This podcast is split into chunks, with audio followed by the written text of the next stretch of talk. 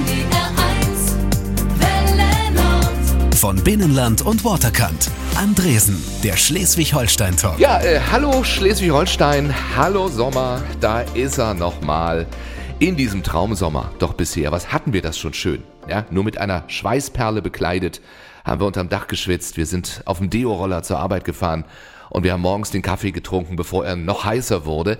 Ich sag mal, egal wie das Wetter in den kommenden Wochen wird, es wird ein fantastischer Sommer. Denken Sie an meine Worte. Obwohl ja eins fehlt, äh, nämlich der freitägliche Podcast dieser wunderbaren, kleinen, bescheidenen, schönen Gesprächsrundensendung. Äh, aber wie sich das für jede Sendung, die was auf sich hält, gehört, gibt es eine Sommerpause. Ja, Sie müssen ganz tapfer sein. Und das hier heute ist nochmal so eine kurze Einstimmung mit einem Blick zurück. Und wenn ich das selber höre, dann habe ich wirklich wahnsinnig viele und vor allem spannende Gespräche geführt. Und das lag an den Gästen natürlich. Äh, über Vorurteile gesprochen habe ich mit unserer Jungpolitikerin Aminata Touré, über Studentenleben in Kiel mit Axel Prahl, über Musikidole mit einem, der selbst ein Riesenidol ist, Achim Reichel. Was war's für eine Ehre, den treffen zu dürfen, genauso wie Johannes Oerding. Dann habe ich über Pferdenamen gesprochen mit Janne Friederike Meyer-Zimmermann, über Weltklasse-Fußballer mit Horst Rubesch und über die Liebe zum Hörspiel mit Heike Dine Körting. Ja, die Frau, die die drei Fragezeichen auf unsere Kassetten gebracht hat. Was ein Expeditionsmonster ist, konnte mir Freier Hoffmeister beantworten. Und äh, wie ein DSDS-Sieger nun Winnetou ist, Alexander Klavs. Also das waren nur ein paar von vielen Gesprächen, aber in die zumindest können wir so in kurzen Häppchen vielleicht noch mal reinhören. Andresen, der Schleswig-Holstein-Talk. Nur auf NDR1 Welle Nord. Wir lieben Schleswig-Holstein. Moin. Mein heutiger Gast ist äh, 20 Jahre jünger als ich, äh, könnte meine Tochter sein und regiert dieses Land mit. So alt ist man tatsächlich schon. Aminata Touré von den Grünen. Schönen guten Abend. Guten Abend. Wir machen hier auch, auch daran merkt man äh, natürlich das Alter. Hier werden schon Instagram-Stories gemacht Klar. um uns herum. Ich möchte bitte markiert werden. Können wir das bitte Ihrer persönlichen Referentin auch mitteilen? Absolut. Auch in meinem Alter sind Follower noch äh, wichtig. Und wir haben jetzt gleich ein Problem. Ich habe mit meiner Stieftochter heute Morgen zusammengesessen und die hat gefragt, sehr interessiert, wer kommt denn heute? Da habe ich gesagt, äh, die jüngste Abgeordnete im Schleswig-Holsteinischen Landtag. Sagt sie gleich Ageism. Also von wegen Begrenzung und Diskriminierung, äh, sie ist jetzt nur eingeladen wegen des Alters. Dann sage ich, ja, aber es ist nicht nur das Alter, also sie, sie, sie hat auch eine andere Hautfarbe. Sagt sie gleich Racism. Ja, und ich habe gesagt, du- hast eigentlich, äh, ist das nicht falsch. Äh, Wie gehen wir jetzt damit um? Also äh, hat sie insofern recht? Begrenze ich das dann quasi? Es ist ja einfach Fakt. Ich bin die jüngste Abgeordnete und ich bin auch die erste schwarze Abgeordnete im Schleswig-Holsteinischen Landtag. Und äh, mit dieser Besonderheit geht halt auch mit einher, bestimmte Gruppen mit zu vertreten und äh, sichtbar zu machen in der Politik. Und deswegen ist es für mich überhaupt keine Diskriminierung, das so klar zu benennen. Gott sei Dank. Ich gebe zu, wir haben sie tatsächlich deswegen eingeladen. Natürlich, weil es auch die Geschichte ist, die man immer sucht, die dahinter steht. Ja, Ja. es ist so. So, hier werden noch Fotos gemacht. Das ist Ihre Referentin jetzt auch hier. Genau, ja. mein- Ist auch noch sehr jung, oder? Ja, wir sind gleich alt. Verrückt, Ja. oder? Wie, wie, wie ist das so im Landtag, wenn man dann da so als die, die ganz junge Fraktion sich im Aufzug trifft mit den Älteren? Ja, wie ist das? Also inzwischen, also inzwischen habe ich mich ja total dran gewöhnt. Aber Haben am die sich auch daran gewöhnt? Das ist Ich ja hoffe wahrscheinlich es. eher. Ja. die sehen mich ja oft. Am Anfang war das schon komisch. Ich war 24, als ich in den Landtag gekommen bin und war eigentlich natürlich dann irgendwie während des Studiums und so weiter immer von Leuten umgeben, die genauso alt waren wie ich. Und jetzt bin ich halt natürlich von Leuten umgeben, die so alt sind wie meine Eltern oder Großeltern. Groß, ist, es, ist Großeltern zu hart, weiß ich gar Nö, nicht. da sind schon auch Großeltern ich glaub dabei. Schon, ich glaube Ja, schon, dass, ja, ja, auch, ja. dass einige meine Großeltern sein könnten. Genau, also das ist natürlich ein anderes Umfeld äh, an Leuten. Daran muss ich mich auch gewöhnen, muss ich ehrlich sagen, wenn man von so einem ganz jungen Umfeld zu so einem ja schon anderem Umfeld kommt, klar. Mit Axel Prahl, geboren in Eutin und deswegen sagt man ja gerne der Eutiner. Es war aber nur das Krankenhaus, oder? Ja, es waren zwei Stunden im Kreissaal, kurz danach. Und schon ging ist man sein Leben lang auch schon, Eutiner. Ja, ich, es erfüllt mich auch mit einem gewissen Stolz, dort im Goldenen Buch äh, des Bürgermeisters stehen zu dürfen. Aber in Wahrheit gehörst du ins goldene Sta- Buch der Stadt Neustadt. Neustadt in Holstein. Ja. Ja, die haben es bisher noch nicht geschafft, mich Was? einzuladen. Was? Weil die denken, du bist Eutiner. Das ist ja, es wahrscheinlich. Genau. Ja, ich bin ja geboren in Neutin. Ja, diesen Sender der hören Fakt alle ist, Bürgermeister es- Schleswig-Holsteins, deswegen kann das jetzt bald einen Anruf geben. So, und Ostholstein dann, ich fasse es mal weiter, steht für eine unbeschwerte Jugend. Ja, doch, also das war es schon auf jeden Fall. Das äh, kann ich schon sagen. Äh, das in den Sommerferien ging es morgens um neun aus dem Haus mit einer Plastiktüte, da war Omas alte Bratpfanne drin und ein paar Eier und ein paar Toastscheiben und dann hat man ein kleines Feuerchen gemacht und äh, die Eier gebraten. Also es war schon sehr rustikal und sehr lustig. Ja, es war schon wirklich eine sehr, sehr schöne Kindheit. Und die ersten äh, großen Schauspielschritte, ja auch in Schleswig-Holstein, als Ja. Ensemblemitglied beim großartigen Schleswig-Holsteinischen Landestheater. Äh, es gab insgesamt 35 Abstecherorte. Äh, unter anderem eben auch den deutsch-dänischen Kulturaustausch. Äh, So lernt man sein Handwerk, ne? Richtig. Also auf, auf kleinen Bühnen und da war man wahrscheinlich auch, weiß ich nicht, der Wolf im Rotkäppchen und am nächsten Tag äh, der Hamlet. ja, ja, die kleine dicke Fechte im Weihnachtsmärchen, sage ich immer. NDR1 Welle Nord ist hier. Fünf Alben hat er schon rausgebracht. Er hat Unplugged mit Peter Maffay gesungen und ähm, Johannes Oerding taucht auch manchmal mit lustigen Songtexten in Sendungen wie Extra 3 auf. Was kann doch so kommen? Ja, ich werde eine Unterwäschenmarke noch etablieren Ja. und vielleicht noch ein Parfum oder so. steht dann drauf? Hier vorne, das, das ist das Öhrding? Oder? Genau, das ist das mit diesen Elefanten. Na komm. Ähm, Du hast mit einer Frau zusammengearbeitet, mit Mhm. der ich dich jetzt spontan nicht in Verbindung gebracht hätte. Du hast mit Mary Rose gearbeitet. oh und ja, Hast, Mary ist die tollste Frau äh, der Welt, kann man auch einfach so sagen. Also wirklich selten so eine ähm, herzliche Dame kennengelernt. Und ich durfte tatsächlich auch zu ihrem Album äh, die einen oder anderen Song beisteuern. Und ja, ich finde es auch toll, dass sie quasi jetzt zum Abschluss nochmal auch wirklich so einen so äh, so einen Durchbruch äh, wieder Ja, hingelegt hat. ja. Was ist das für ein anderes Arbeiten dann auch, wenn man jetzt für jemand anderen oder eben zum Beispiel für Mary Rose ja gerade, du machst jetzt ja nicht für einen anderen Deutschpopper, sondern für eine Frau, die natürlich Generationen begleitet hat. Es ist leichter. Es ist tatsächlich leichter, ähm, fällt mir auf, für andere Künstler zu schreiben.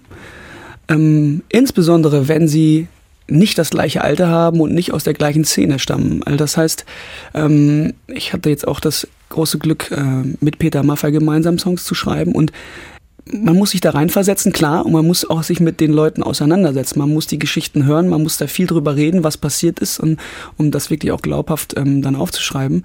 Schreibt man für Peter Maffay an, also hat man die Stimme im Ohr, wenn man Ja, schreibt? Also ja. du hast ja, du hast eine eher äh, hellere Stimme, sag ich mal, hast du eine Peter Maffay, da musst du, Auf jeden Fall, Songs also- auch, wenn man sie schreibt, ein bisschen anders. Oder? Genau, man muss sich da komplett rein äh, versetzen und jeder hat, und gerade so etablierte Künstler wie Peter, die haben einfach auch einen Style, wie sie singen und wie sie halt eben auch texten und schreiben und, und äh, das muss man halt versuchen zu treffen. Und da ich mit Peter auch sehr gut befreundet bin, wir lange unterwegs waren gemeinsam auf Tour, ähm, habe ich das einfach verinnerlicht und ich glaube, das ähm, macht auch so ein bisschen unsere Freundschaft aus.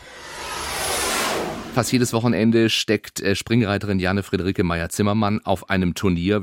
Zwischendurch geht's aber immer mal wieder nach Hause und zwar nach Pinneberg. Der Hof Waterkant ist sozusagen äh, ihr Mittelpunkt, der Ort, wo ihre Pferde sind. Wie viele Pferde haben Sie momentan auf dem Hof? Wir haben auf dem Hof stehen zurzeit 35 Pferde. Man muss dazu sagen, das sind nicht alles unsere eigenen Pferde. Ich trainiere einige Schüler. Wir haben Kundenpferde in Beritt, das heißt in Ausbildung bei uns. Und ja, dann kommen dann noch die Pferde von meinem Mann und mir und eigene Zucht. Und äh, ja, alles in allem ist es dann ein ganz schön großer Kindergarten Ja. geworden. Ja, und auch Aber- Arbeit. Also ich meine, Ja, viel 35 Arbeit, ja. Ställe sauber machen, das machen Sie nicht alle selber. Alles selber. Nein, ganz grundsätzlich mache ich nicht alles selber. Also weder das Ställe sauber machen noch das Reiten. Wir haben ein tolles Team und ich mache nach wie vor jeden Morgen den Plan für, für den Tag, was wir mit welchem Pferd machen, Trainingsplan, äh, Longieren, Ausreiten, Galopptraining, Springtraining, egal was es ist. Wir entscheiden das alle gemeinsam und ich mache eben einen Tagesplan. Aber ohne mein Team wäre das in der Form nicht möglich. Ihre Augen leuchten, wenn Sie das erzählen. Das ist einfach so. Das scheint wirklich ja Ihre Leidenschaft. Natürlich ist es Ihre Leidenschaft. Aber es ist ja eben auch unglaublich viel Arbeit, die dann äh, aber auch unglaublich Spaß macht. Ich muss dazu sagen, seit wir die eigene Anlage haben, hat es sich tatsächlich auch ein bisschen verschoben. Das heißt, es gehört viel Organisatorisches dazu, Turniere nennen. Also es ist aufwendig geworden. Aber der Moment, wenn ich auf meinem Pferd sitze und springe, es ist für mich ein ganz besonderer Moment. Wenn das Pferd unter einen abhebt und ich das Gefühl habe, dass ich über ein Hindernis einfach fliege, das ist was Besonderes und diese Freude, die werde ich in keinem anderen Beruf der Welt haben können. Mein Gast heute, ein Mann, der als Spieler viel geleistet hat, der eine der großen Fußballerlegenden unseres Landes ist, der jetzt in Schleswig-Holstein lebt. Horst Rubesch ist da. Sie haben Ihr Handy ausgemacht auf Flugmodus. Äh, haben Sie die Nummern von Özil, äh, Boateng, Neuer zum Beispiel da drin? Ja, Könnten Sie denen vielleicht nach dieser Sendung so eine kleine Nachricht schreiben, dass, äh, wenn das hier ausgestrahlt wird, sollen Sie das bitte in Ihren sozialen Medien äh, kundtun? Ich glaube, die haben, dann sind wir gleich deutsch, europaweit sind wir dann. Also haben wir Hörer wie nie, Herr Rubesch. also machen könnten wir es, ob sie es tun, das lasse ich jetzt mal dahingestellt sein. Wahrscheinlich nicht. Warum haben Sie gerade diesen ja guten Draht zu den jungen Leuten? Ja, ich kann es Ihnen vielleicht auch nicht erklären. Es, es geht eigentlich darum, sag ich, weil ich genau weiß, was Sie wollen. Äh, Sie haben ja alle die gleichen Ziele. Ich denke mal, wenn man so 13, 14, 15-Jährige im Schülerlager sieht und äh, wie sie dann anfangen und, und, und wie sie dann in die, in die großen Vereine gehen und wenn man sie dann begleitet und sieht, was sie für Träume haben und ihnen helfen kann, denen gibt es ja eigentlich nichts Schöneres. Sie haben ja wirklich viele Talente trainiert. Manuel Neuer, äh, Boateng, Hövedes, Hummels, Kedira, Mesut Özil. Was unterscheidet denn diese Spieler, die es geschafft haben, von denen, die es nicht geschafft haben? Ja, Es unterscheidet sie einfach, dass sie mich mitgenommen haben. Und wir sind eine Gemeinschaft, die Spaß an der Geschichte hat, sich zu quälen. Und am Ende trägt es dich auch, musst du halt sagen. Klar, am einfachsten ist es immer, wenn du gewinnst. Das muss man halt so sehen. Und äh, nein, und die Jungs, und da bleibe ich eigentlich dabei, auch die Mädels, die sind nicht anders, als wir früher auch waren. Sie haben alle dieses Ziel, sie haben alle Spaß an diesem Sport.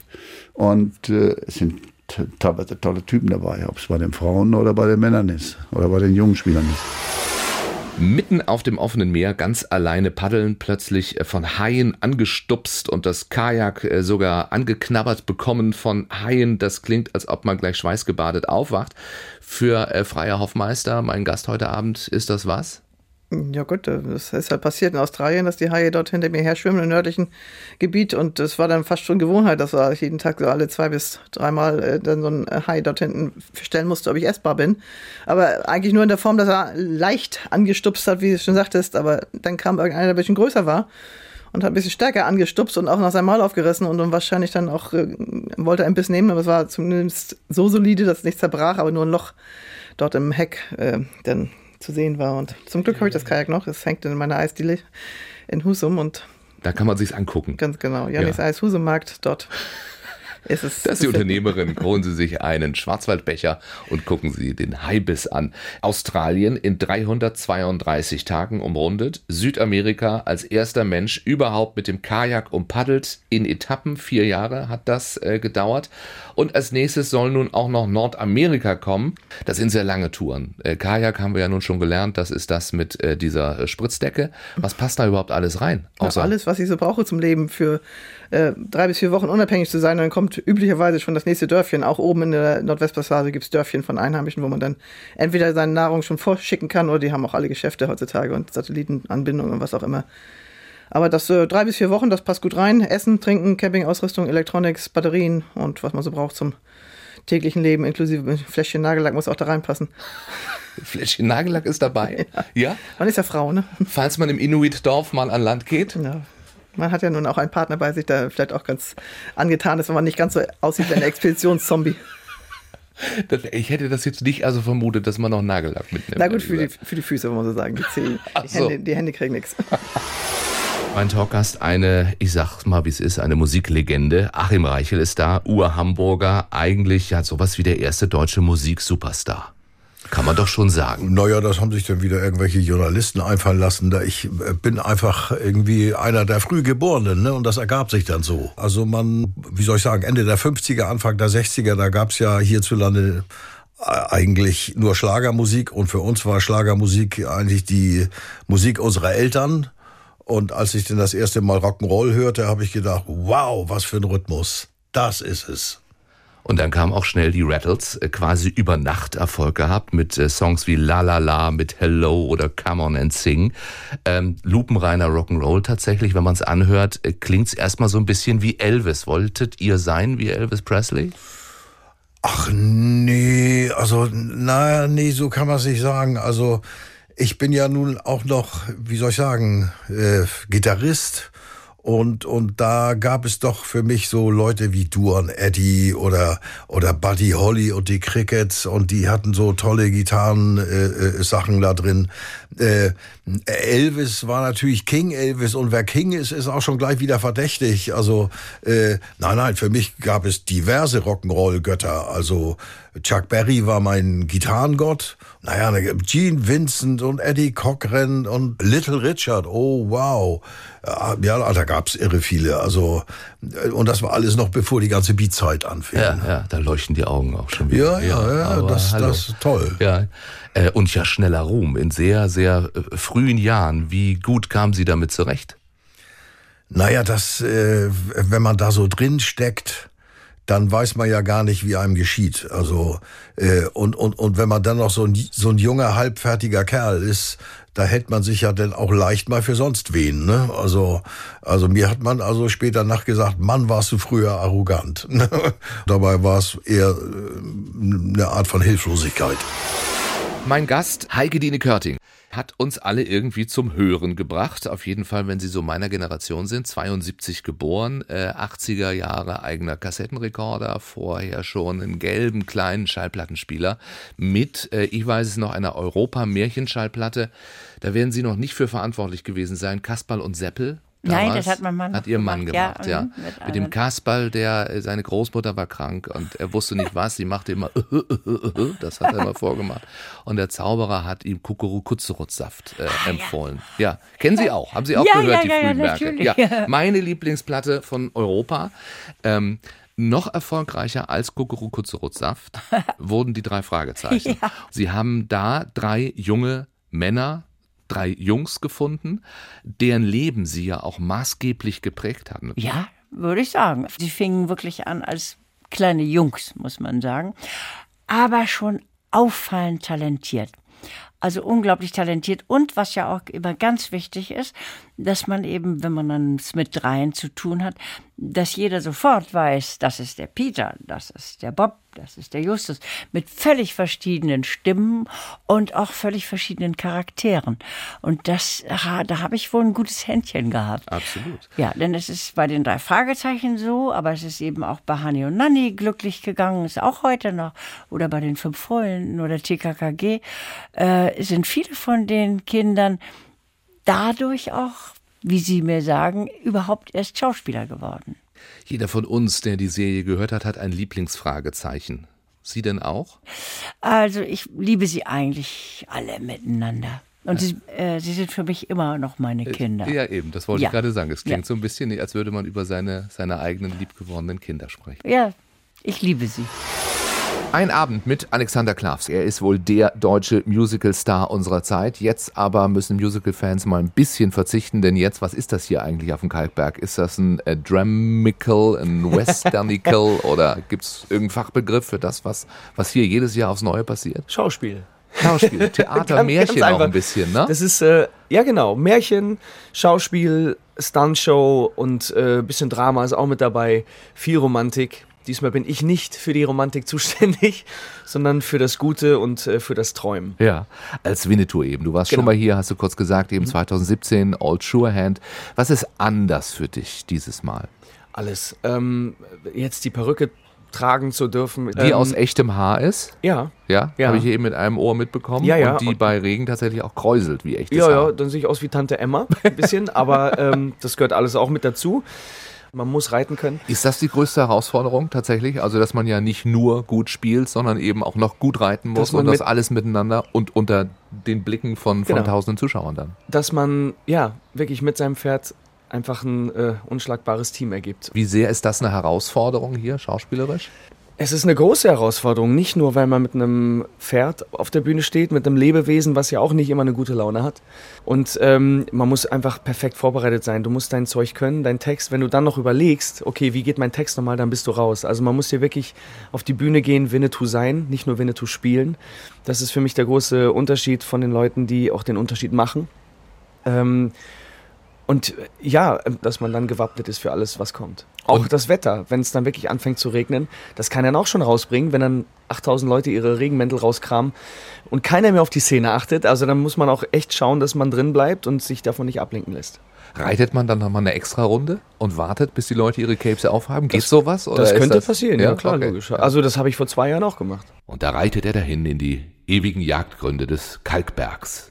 Wir sehen uns dann irgendwann mal bei Winnetou in diesem Sommer. Äh, dieses und alle anderen Gespräche gibt's online zum Mitnehmen in den Urlaub auch, für lange Autofahrten, falls Sie am Check-in warten oder im hoffentlich klimatisierten Zug unterwegs sind. Einfach vielleicht nochmal auf ndr.de-sh anklicken, runterladen und dann ist Ihr Urlaub gerettet. Ich freue mich schon aufs Zurückkommen. 27. August sind wir wieder im Radio auf NDR 1 für den Nord. Wie immer dienstags 20 bis 22 Uhr, gepflegter Talk zum Feierabend. Und falls Sie es lieber online hören, da gibt's ja den Podcast wie immer schon am Freitag davor. Das wäre dann der 26., 25., 24., der 23. August. Ja, dann hören wir uns wieder, hoffe ich zumindest. Ich wünsche Ihnen einen wundervollen, einen tollen, einen unvergesslichen Sommer. Machen Sie was draus und bis bald. Andresen, der Schleswig-Holstein-Talk. Nur auf NDR1 Welle Nord. Wir lieben Schleswig-Holstein. Moin.